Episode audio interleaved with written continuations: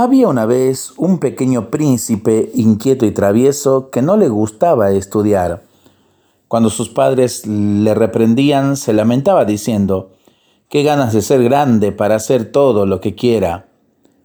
Un buen día, mientras se encontraba en su cuarto, descubrió junto a la ventana una bobina con hilo de oro.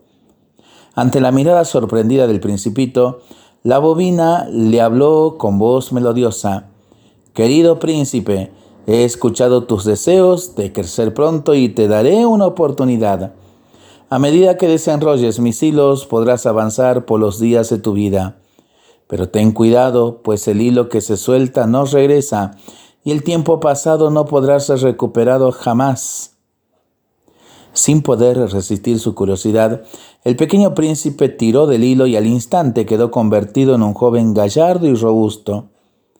Con gran entusiasmo volvió a tirar el hilo mágico y se descubrió con la corona de su padre.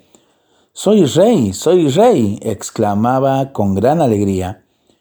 Por favor, carrete mágico, quiero saber cómo lucirán mis hijos y mi señora reina, exclamó impaciente mientras estiraba nuevamente el hilo. Entonces se apareció una mujer hermosa de largos cabellos junto a él y tres chiquilines hermosos.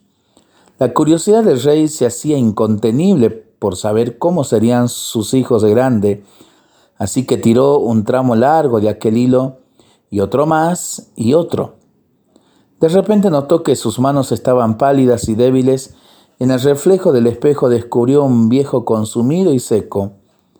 El príncipe, al ver que había desenrollado todo el hilo, quiso devolverlo nuevamente a su lugar, pero tal como le habían advertido, era completamente imposible.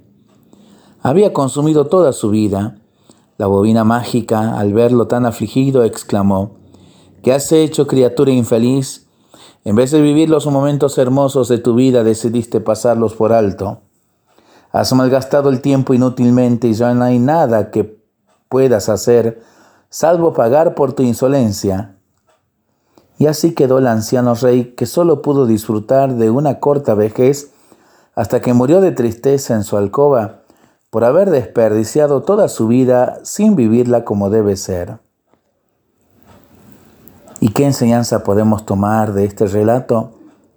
No perdamos las horas de nuestros días pensando en lo que aún no tenemos o en lo que va a venir. El presente es algo muy valioso que jamás volveremos a recuperar.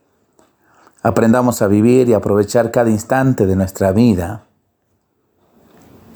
para pensarlo y para rezarlo en familia y entre amigos, ¿no? Mientras lo hacemos, pedimos al Señor su bendición para este día y para este fin de semana. Le seguimos pidiendo por nuestras intenciones y nosotros responsablemente nos cuidamos y nos comprometemos a ser verdaderos instrumentos de paz. Que el Señor nos bendiga en el nombre del Padre, del Hijo y del Espíritu Santo. Amén. Que tengamos todos un excelente fin de semana.